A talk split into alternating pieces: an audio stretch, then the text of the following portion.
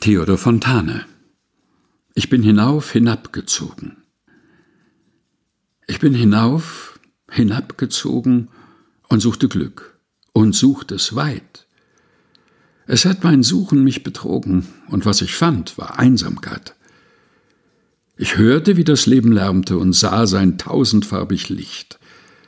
Es war kein Licht, das mich erwärmte, und echtes Leben war es nicht. Und endlich als ich heimgegangen zu alter Stell und alter Lieb, und von mir abfiel das Verlangen, das einst mich in die Ferne trieb, die Welt, die Fremde, lohnt mit Kränkung, was sich umwerbend ihr gesellt.